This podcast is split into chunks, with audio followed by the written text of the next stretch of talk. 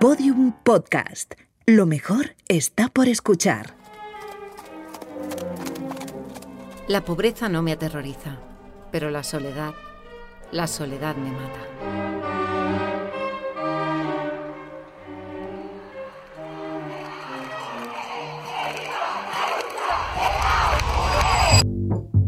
Museo Thyssen-Bornemisza presenta Sororas, antiguas pero modernas.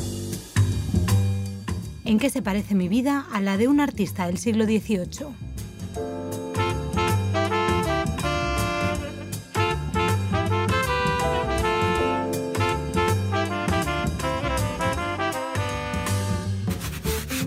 Episodio 1. El cuerpo como campo de batalla. Angélica Kaufmann desnuda y la inteligencia artificial.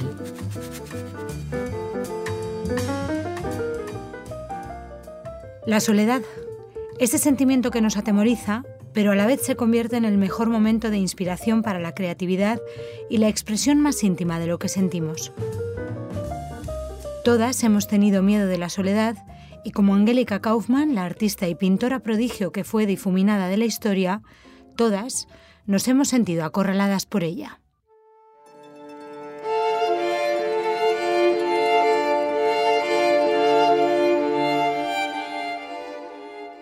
Ángela fue incomprendida como mujer en su época, y en su mochila llevó más que el peso del patriarcado en el siglo XVIII. Cargó también con la vergüenza de verse expuesta, humillada, en un retrato que representaba su cuerpo desnudo solo cubierto por unos mitones negros.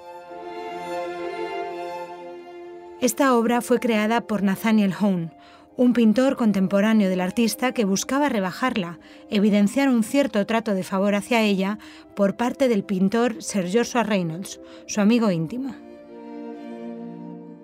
Hone trató incluso de exponer esa obra, El prestidigitador, en la Royal Academy.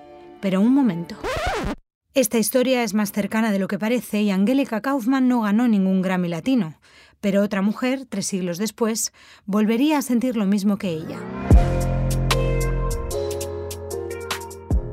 Hablamos de Rosalía, que en pleno 2023 vería su cuerpo desnudo generado por una inteligencia artificial circulando por la red. Ya no es otro hombre que, celoso de talento, utiliza el cuerpo de una mujer como arma. Ahora es cualquiera, con un móvil u ordenador, quien puede hacer uso impunemente de su imagen e intimidad. Más de dos siglos nos separan, pero el cuerpo femenino sigue siendo un campo de batalla.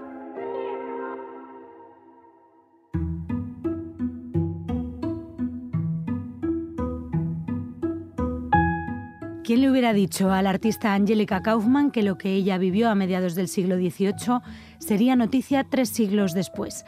Para conocer más a Angélica contamos con Rocío de la Villa, comisaria de la exposición Maestras del Museo Thyssen-Bornemisza. Bienvenida, Rocío. Gracias. Angélica tuvo también que sufrir la exposición sin permiso de su cuerpo, pero ¿quién era esta artista? Bueno, eh, fue una artista del siglo XVIII muy conocida, absolutamente, eh, bueno, pues también reconocida en toda Europa. Una artista que, bueno, pues llegó a ser académica en la Royal Academy of Arts de Londres, pero luego también en la, Academia de Roma. Entonces, eh, realmente, eh, bueno, nos encontramos con una, una pintora que cultivó el eh, género más importante según la jerarquía académica, es decir, em, la pintura de historia, y que fue totalmente imitada, como digo, en toda Europa, un referente total. ¿Y qué relación tuvo como artista con Sir Joshua Reynolds? Bueno, Angélica Kaufmann eh, a la que mm, Sir Joshua Reynolds llamaba Miss Angel, o sea, Miss eh, Ángel, ¿no? Ah, pues em, fue invitada por una aristócrata inglesa que, mm, a la cual conoció en Italia para que fuera a Londres. Em, rápidamente la puso en contacto con toda la sociedad de la alta sociedad y en ese contexto conoció a Reynolds, eh, que eh, bueno, pues era un artista con ciertas aspiraciones de cambiar el panorama del eh, arte en el Reino Unido y em, que efectivamente gracias a él se funda esta Academia de las Artes en Londres. No olvidemos que estamos hablando de un contexto académico y el siglo XVIII. Esto entiendo levantó ampollas en esa época. Em, bueno, em, la verdad es que, eh, claro, se hacen muy amigos, es muy interesante, se podría hacer perfectamente una exposición Reynolds eh, eh, en tanto que ambos, digamos que se corresponden con sus pinturas, se retratan mutuamente, retratan eh, o pintan los mismos motivos, etcétera, ¿no? Y eh, la verdad es que Reynolds debía ser un hombre bastante moderno en el sentido de mm, que cuando se funda la Real Academia bueno, invita a Angélica Kaufmann a que sea una de los miembros de esta academia, pero también a otra pintora como Mary Moser, que es una, pintora que se dedicaba al retrato, eh, pero también al bodegón. Y de hecho, bueno, estas dos mujeres, tanto Angélica Kaufmann como Mary Moser, eh, que en una pintura famosa de Zófanis aparecen en forma de retratos en la pared junto a los al resto de miembros de la academia que aparecen en cuerpo de cuerpo completo, ¿no? Como una representación de todos los académicos. Esto ya es significativo de cómo las eh, pegan ahí a la pared, las separan de ellos, digamos. Bueno, pues eh, como digo, ambas van a, sufrir eh, maledicencias, ninguneos, etcétera. Por ejemplo, a Mary Moser Merimoser se termina dedicando al bodegón, que es el último, era el último género en esa jerarquía de los géneros pictóricos que antes comentaba, y deja de hacer retratos, porque de alguna manera es acosada, ¿no? Para que, digamos, bueno, pues... Eh, un papel más secundario. Eh, ahí está, ¿no? Y eh, en el caso de Angélica Kaufmann, bueno, pues tenemos esa famosa anécdota, ¿no? Pues precisamente te quería preguntar por esa obra de Nathaniel Hahn, del prestidigitador, ¿qué ocurrió a raíz de esta obra? Bueno, pues, eh, en fin, con muy mala intención, eh, retrata a Reynolds, eh, bueno, con una serie de símbolos de la academia, pero entre ellos, eh, bueno, pues incluye un poco en segundo plano un desnudo de Angélica Kaufmann. Eh, bueno, esto lógicamente provoca un gran escándalo. Eh, Nathaniel Hahn de alguna manera está insinuando que hay, ha metido en la academia a Angélica Kaufmann no por su valía artística, sino pues por una relación personal, incluso, bueno, mm, obviamente sexual, ¿no? Y eh, bueno, al final, digamos que un poco el, eh, el decoro se impuso, ya que Nathaniel Hahn tuvo que eh, vestir a esa figura. La obra, en todo caso, nunca fue expuesta en la academia. En cualquier caso, esta sospecha que sobrevuela siempre a las mujeres de que hay dudas cuando nuestros méritos son solo intelectuales o de talento, ¿no? Que es eh, algo que nos sigue acompañando incluso ahora. Pues sí, la verdad es que, bueno, pues eh, vemos que los viejos prejuicios y, bueno, la misoginia eh, tan arraigada en nuestra cultura, eh, bueno, pues todavía, digamos, no nos encontramos tan lejos, ni mucho menos de estas situaciones. Y todavía, bueno, pues se levantan muchas sospechas y etcétera hoy en día, ¿no? Y a pesar de todo, logró ser una de las fundadoras de la Royal Academy, Academy of Arts, que ya de por sí era una institución muy a la antigua, por decirlo de manera. bueno, era una institución en realidad recién creada allí, ¿no? en Inglaterra, pero mm, bueno, pues claro, una academia real, es decir, con toda la formalidad eh, más absoluta. Y eh, Angélica Kaufman a Reynolds le interesa mucho porque ella era conocida no solamente como excelente retratista, sino también porque era una pintora de pinturas de historia, de historias religiosas, mitológicas, históricas, eh, etcétera, ¿no?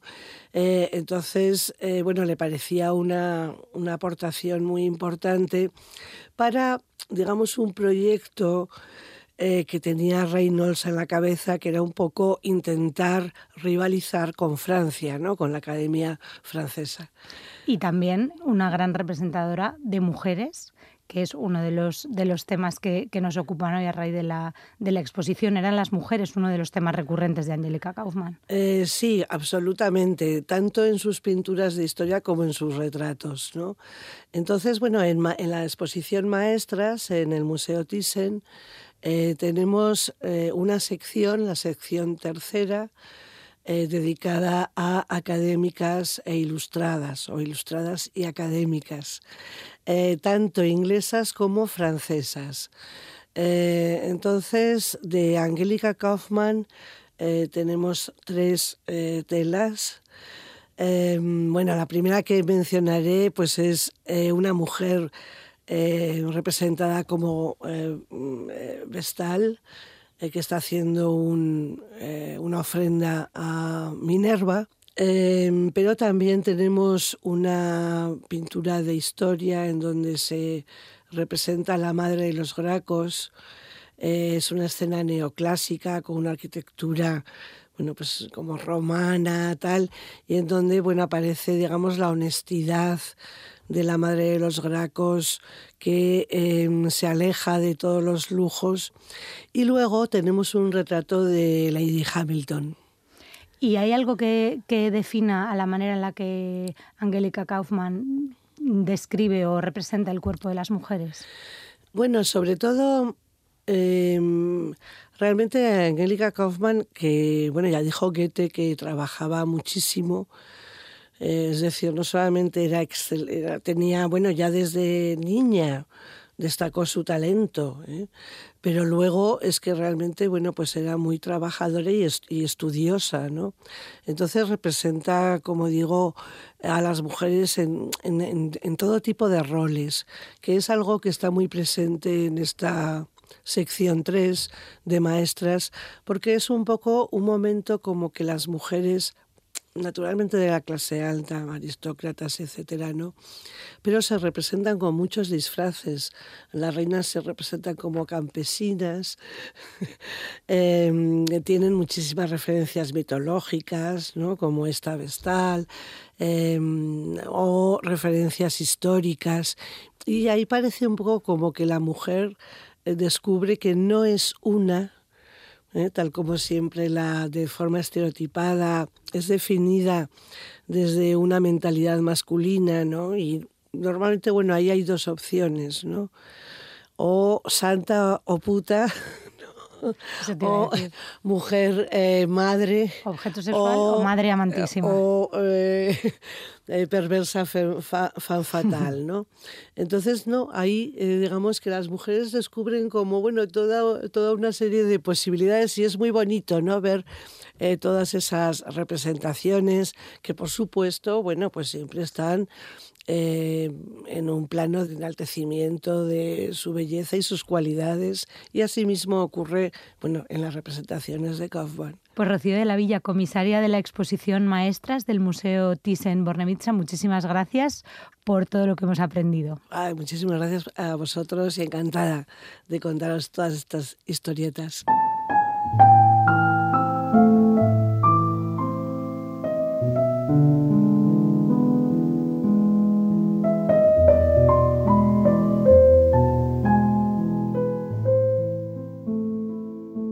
El prestidigitador, la obra de Hone, no consiguió ser expuesta en la Royal Academy, pero sí fue un retrato que expuso el trato hacia las mujeres artistas en su época. Para hablar de mujeres y arte en los siglos XVIII y XIX, contamos con Eugenia Tenenbaum, historiadora del arte, divulgadora feminista en redes y mucho más. Eugenia, bienvenida. Muchas gracias. ¿Cómo era la vida de las mujeres artistas en estos siglos, en los siglos XVIII y XIX en Italia e Inglaterra? Que es una pregunta muy amplia, pero bueno, la foto general. Pues la foto general no dice cosas demasiado buenas. Digamos que, se enfrentaban a, multitud de, obstáculos, ya como decía eh, Germain Greer en, el ensayo que, que, les dedica a las artistas bajo este mismo título, La carrera de obstáculos, y también cabe destacar que dependía mucho de su procedencia socioeconómica. Hasta prácticamente los primeros años del siglo XX nos vamos a encontrar con que la clase ha sido uno de los obstáculos más transversales a los que se han enfrentado las artistas a la hora de poder acceder a la formación. Pero sí que es cierto que los siglos XVII y XVIII, con el surgimiento de las academias eh, reales, se produce una paradoja. Por ejemplo, en el caso de Inglaterra tenemos eh, la Royal Academy que se funda en 1768 con dos mujeres entre las fundadoras. Una de ellas es la de este episodio, Angelica Kaufman, y la otra es eh, Mary Moser.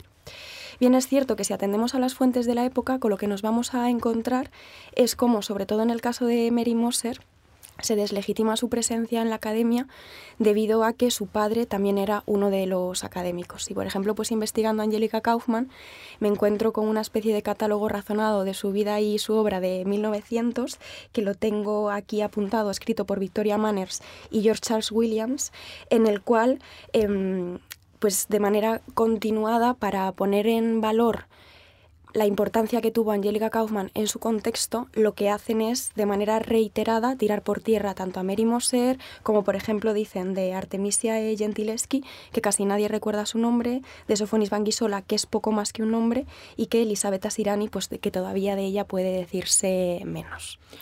O sea que para pertenecer a organismos de este tipo tenías que ser o una enchufada o que por méritos de otro, entiendo, esto yo creo que es más eh, la retórica que se empleaba, porque si nos damos cuenta, cuando nos acercamos a las biografías de los hombres artistas, también la mayor parte de ellos venían de familias de pintores, pero en su caso los logros que ellos consiguieron nunca se vinculan con que tuvieran un padre pintor, un hermano pintor, eh, en cambio con ellas pasa continuamente. Y también, por ejemplo, en el caso de Angélica Kaufmann, Em, siempre toda su trayectoria se ha ligado a Sir Joshua Reynolds, siempre intentando establecer como una especie de vinculación amorosa cuando simplemente eran amigas porque eran las artistas más importantes de la Inglaterra y en concreto de Londres de aquel momento. Pero retomando, que ya me estoy empezando a ir por, por las ramas, nos vamos a encontrar con unas academias reales que en algunos casos, en sus propios estatutos y, normas, sí que ya están vetando de manera diametral el acceso de las mujeres, pero también como las mujeres se consideraba que no podían ser artistas, que solo podían ser aficionadas, también hay otras muchas academias reales que ni siquiera contemplan esta prohibición porque no esperan, es decir, como quien a las mujeres no se las esperaba queriendo ser eh, académicas. Pero sí que nos vamos a encontrar con algunas asociaciones de artistas que se ponen a recoger firmas para pedir que se agilicen los procesos de entrada en estas eh, academias. Porque, por ejemplo, en el caso de las matrículas de los hombres, en muchos casos o no tenían que pagarlas o tenían eh, que pagar una eh, cantidad simbólica, pero en el caso de las mujeres sí que, les sí que se les exigía que pagasen cantidades cuantiosas que lo que hacían era vetarlas de esos, de esos espacios. Y en Italia, pues dependiendo del territorio y dependiendo de la época, sí que nos encontramos con algunos casos o algunas eh, ciudades en las cuales la presencia de, de las mujeres es más habitual. Sobre todo, por ejemplo, el siglo XVI y XVII, sobre todo el siglo XVII, nos vamos a encontrar con Bolonia como epicentro del talento eh, femenino, ahí con eh, Lavinia Fontana y con Elisabetta Sirani, entre otras. Después tenemos Artemisa Gentileschi siendo la primera eh, artista que entra en la Academia del Diseño de, de Florencia, pero en los siglos XVIII y XIX digamos que el panorama sigue siendo muy descorazonador y como decía pues Estrella de Diego y Patricia Mayayo cuando empiezan a poder entrar sin relativamente ningún problema las mujeres a las academias, cuando las academias ya están de capa caída. porque ya se está reformulando todos los circuitos artísticos, ya el mercado del arte es distinto, aparecen las galerías, aparecen los marchantes, aparecen los salones independientes y es ahí cuando... ahora sí. Ahora sí, ahora sí podéis, Ahora sí podéis eh, entrar. Angélica se negó a seguir eh, las temáticas de los cuadros que había en su época, los retratos y las naturalezas muertas. ¿Crees que fueron sus obras protagonizadas por heroínas con temas históricos y mitológicos un intento de liberación como mujer y de reflejar esas temáticas o crees que fue más un interés de ella? Yo creo que Siempre me resulta muy complicado responder a este tipo de preguntas porque entiendo que, las profesionales de, de la historia del arte o del mundo de la cultura a día de hoy tengamos una, una necesidad muy imperiosa de reivindicar nuestras genealogías y sobre todo de buscar genealogías protofeministas o feministas. Pero creo que también nos cuesta entender que en muchos casos eh, presencia femenina no implica presencia feminista y que cuando muchas de estas artistas se acercaban a determinados temas, a determinados géneros o a determinadas representaciones, probablemente no lo hacían con esa intención de liberación, sino también en muchos casos, por ejemplo, porque recibían encargos, por tanto ya no es tanto una decisión propia, sino una decisión impuesta, y en muchos otros porque querían medirse con los que consideraban y eran sus compañeros. Y precisamente por esto, no se consideraba que Angélica Kaufmann tuviera en sí un carácter subversivo porque su obra estaba de alguna manera alimentando lo que ya se estaba diciendo de las mujeres como seres sumamente sensibles, muy ligados a la naturaleza, y los hombres como seres racionales, muy ligados al terreno de, la cultura. Entonces, pues diría que, aparte de que es algo que no podemos eh, saber, yo lo ligaría más a ser una mujer muy de su tiempo y estar haciendo aquello que estaba de moda en el tiempo en el que ella Siguiendo las tendencias. De todas maneras, qué interesante qué importante lo que dices de no inferir los mensajes que nosotros esperamos eh, escuchar ¿no? a tiempos en los que realmente no estaban presentes y de hecho no podían ni planteárselo. Claro, y también sobre todo porque esto no es algo que les exijamos a los hombres artistas para hablar de ellos. Tú imagínate que para exponer un hombre artista o para reconocer el valor que tuvieron, lo hiciésemos bajo la premisa de que tenían sensibilidad feminista o al menos sensibilidad respecto a la emancipación. Sí que es cierto que en la época en la que está trabajando Angélica Kaufman, el movimiento feminista ya existe. Ya podemos hablar de una colectividad que pretende emanciparse, una colectividad femenina obviamente muy marcada por la clase primordialmente y también por la etnia, porque eran eh, mujeres blancas. Estamos también hablando de momentos en los cuales la esclavitud seguía todavía en boga, no había sido todavía abolida, pero a veces también creo que que confundimos un poco eh, mezclando el cómo funciona el sistema artístico. Creo que en esta época todavía no podemos hablar con plenitud de esa individualidad del artista para poder escoger lo que ella está representando plenamente. Pasa algo parecido con Artemisia Gentileschi y cómo se malversa totalmente la agresión sexual que sufre diciendo que ella hace tantos Judith Holofernes porque quiere vengarse de su agresor. Bueno, es que Artemisa que hacía tantos Judith Holofernes porque era uno de los temas más importantes y más representados de la contrarreforma por las lecturas morales y religiosas que se podían hacer y además en las actas por el proceso de estupro que están publicadas en, castellano, que se ve pues bueno los testimonios eh, que ella hace, cómo testifica también eh, su criada, cómo testifica su agresor, se ve también esta eh, cualidad del cuerpo de las mujeres como una propiedad y como un bien, propiedad o bien de sus padres o de sus maridos. Por tanto, el problema de la agresión sexual que sufre Artemisa Gentileschi, tal y como ella misma lo formula y tal y como se formula en el juicio, no nos está hablando en ningún caso del dolor y del trauma de la agresión sexual en sí, sino de cómo su cuerpo, en tanto en cuanto bien de propiedad, ha sido mancillado y por tanto es una mercancía dañada. Y eso es lo que el padre en última instancia está reivindicando en el juicio al interceder por su hija. Además de que esa denuncia tiene lugar porque el agresor de Artemisa Gentileschi le roba unas obras a su padre, no por defender el propio honor de, su hija. Entonces, pues lo complicado que resulta eh, conciliar em, todas estas cuestiones, por suerte ahora mismo de plena actualidad, pero que a nivel conceptual era muy complicado por aquel entonces que una víctima de agresión sexual se supiese víctima por agresión sexual y no por este mancillamiento del honor. Pues creo que lo mismo pasa con Angélica Kaufmann a la hora de acercarse a, estas, a estas cuestiones. Sí, que creo que es, que es interesante aplicar ese criterio casi a todos los temas históricos que tratemos, de no mirarlos con los ojos de los principios y los valores que rigen la actualidad en la que vivimos nosotras, afortunadamente muchísimo más consciente de todas estas cosas. ¿no? Eh, hablamos de, de, temas de clase, hablamos de, derechos y del contexto académico de entonces, pero ¿cómo era esa sociedad? con respecto a las mujeres, qué papel tenían los hombres, me decías, con respecto a su cuerpo, eran casi propietarios de ellas, pero a nivel ya de organización familiar, del papel que jugaban en la sociedad. Eran propietarios también.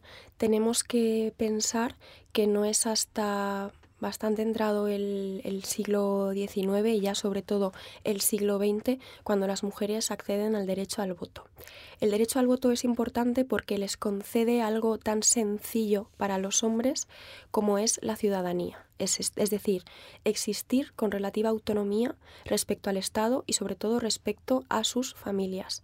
Hasta que em, en, países como Nueva Zelanda, que es el primero en aprobar el, el, sufragio femenino, luego también países como Australia y después también ya a principios del siglo XX en Europa, las mujeres estaban en perpetua minoría de edad. Es decir, no poseíamos nuestra propia tutoría legal. Esta tutoría siempre iba a depender de algún hombre de nuestra familia, generalmente del patriarca, de nuestros padres o en segunda instancia de nuestros maridos. Entonces, la existencia de las mujeres estaba total y absolutamente mediada por los hombres que las rodeaban. De hecho, esto también se ve en el caso de Angélica Kaufmann. Germain Greer mantiene que una de las razones por las que Angélica Kaufmann se casa es, por un lado, para combatir todos todas estas difamaciones que estaba eh, sufriendo en la sociedad eh, inglesa, pero también, eh, por otro lado, para que dejasen de molestarla. Pero con lo que se encuentra en este matrimonio, no solo con un estafador, sino con un absoluto ludópata, es que todas las ganancias que Angélica Kaufmann percibía por sus obras eran propiedad de su marido y su marido, debido a su ludopatía, debido a su alcoholismo, lo que estaba haciendo era dilapidar la fortuna que ella estaba haciendo.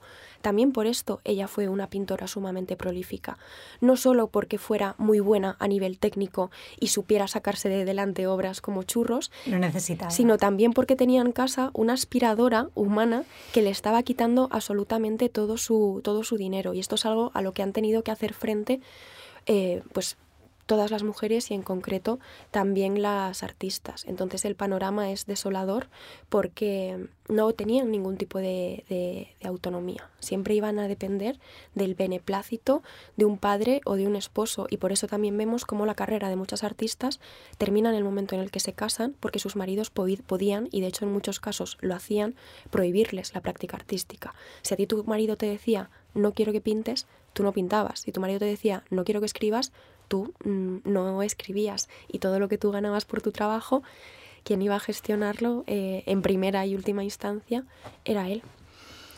El, bueno, esa situación que en España en realidad no, no es tan tan lejana en el tiempo, ¿no? Porque al final esa, esa, tutela legal que, que, hemos, que tuvimos las mujeres hasta hace no tanto eh, parece, estamos hablando del siglo XVII, XVIII, XIX, pero es que esto fue en el siglo XX. Y además es que se ve sobre todo en todos los regímenes eh, totalitarios, que son pues muy esencialistas respecto al género y son todos sumamente patriarcales, se sigue fomentando esta idea de la mujer no como una entidad en sí misma, sino siempre supeditada a su condición de madre o, o esposa.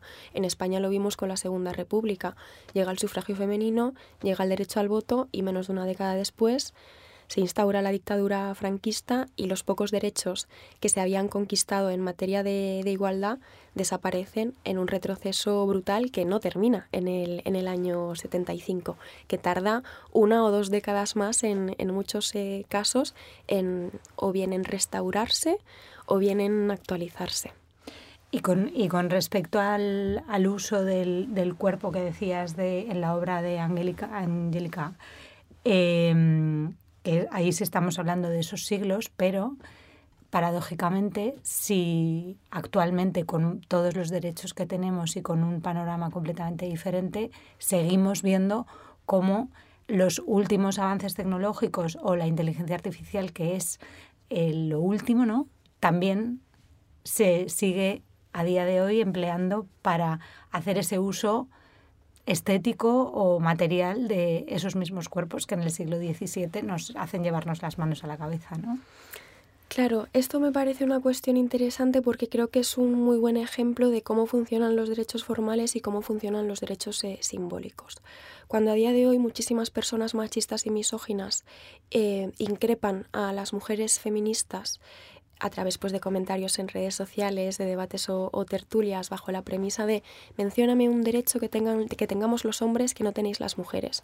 Una cosa es la presunta igualdad bajo la ley, que son los derechos formales, y otra cosa son los derechos simbólicos. Los derechos simbólicos, como bien su nombre indica, son mucho más etéreos porque forman parte del terreno de la cultura y del terreno de lo social, pero sobre todo el terreno de la cultura. Y, es, y uno de los derechos simbólicos de los que carecemos es de este acceso y derecho y dignidad y respeto sobre nuestros propios cuerpos. Hace unos meses eh, ese moda cubría un estudio que mostraba cómo entre el 96, 97 y 98, ahora no recuerdo el porcentaje exacto, pero sé que están entre el 96 y el 98% de las imágenes generadas mediante inteligencia artificial son deepfakes, es decir, son imágenes pornográficas de mujeres sin su consentimiento. Estamos hablando de casi una totalidad de un uso de la inteligencia artificial para seguir potenciando la violencia sexual hacia las mujeres a través de nuestros cuerpos. De nuevo, en ese entender nuestros cuerpos como una mercancía y una mercancía muy ligada al placer estético y placer sexual de los hombres. Y con, con esa reflexión de fondo de que seguramente estamos casi convencidas de que esas imágenes ni las han generado mujeres ni las van a consumir tampoco. Claro, entonces siempre nos vamos a, encontrar cómo el cuerpo de las mujeres, la desnudez de las mujeres y la sexualidad de, las mujeres se emplea como un arma contra nosotras, sobre todo también como un arma para seguir eh, potenciando situaciones sumamente desiguales de, de, poder. Lo hemos visto con, con Angélica Kaufmann y lo seguimos viendo a día de hoy pues qué importante esa, esa mirada al pasado, ese aprendizaje de lo que ocurría para ver lo que sigue ocurriendo hoy. Muchísimas gracias por estar con nosotros en este podcast, por ayudarnos a, a imaginarnos cómo se sintieron estas mujeres y sobre todo por esta clase magistral que me ha faltado el lápiz y, el, y, el, y la libreta porque ha sido espectacular. Muchísimas, muchísimas, muchísimas gracias. Si me lo permites, me gustaría hacer un último apunte. Claro. Em, Creo que es muy importante y muy valioso ser capaces de mirar al pasado no para exigirle em, una rectitud moral o unos estándares éticos que mantenemos a día de hoy, pero creo que también una de las mejores cosas de poder utilizar el pasado con ese fin ya no es tanto a través de la exigencia, sino a través de la tan necesaria conversación que seguimos necesitando tener sobre derechos de, las mujeres o derechos de, cualquier tipo de, minoría, em, pues valga la redundancia, culturalmente, culturalmente minorizada. Creo que eso es una de las cosas más bonitas que puede legarnos el pasado, las conversaciones que nos enseña a tener sobre el presente y sobre esos puentes que se tienden entre los desafíos a los que se enfrentaban las mujeres hace siglos y hasta qué punto las mujeres de hoy en día seguimos enfrentándonos a desafíos eh, sumamente parecidos.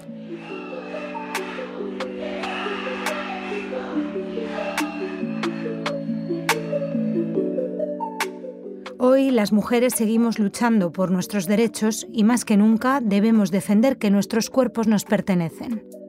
Hoy nos sentimos más cerca de Angélica Kaufmann, comprendemos su soledad, su miedo y su vergüenza, y desde el futuro tenemos mensajes para ella. Hola, Angélica. Cuando recuerdo las presiones que sufriste en Londres, no me extraña que prefirieras irte a vivir a Roma. También hoy, para las pocas académicas en Bellas Artes, a veces es difícil. Angélica, tía, es que no te vas a creer la que tienes liada en el siglo XXI, chata. Es decir, nadie mejor que tú sabe cómo lo petaste en el XVIII, pero necesito que sepas que tres siglos después somos muchas, de hecho cada vez más, las que seguimos y estamos absolutamente obsesionadas con tu trabajo. Así que bendito el momento en el que se te dio por coger los pinceles y cambiar la historia del arte desde dentro. Y por cierto, ¿recuerdas ese retrato que hizo Zofani a los de la Royal Academy, en el que apareces con tu compañera Mary Moser en la pared como si fueras eh, una decoración? Pues ese cuadro hoy en día se estudia y se recuerda precisamente para ponerte a ti y a tu compañera Mary Moser en valor. ¿Cómo te quedas? Somos mujeres, somos sororas. Nos escuchamos en el próximo episodio.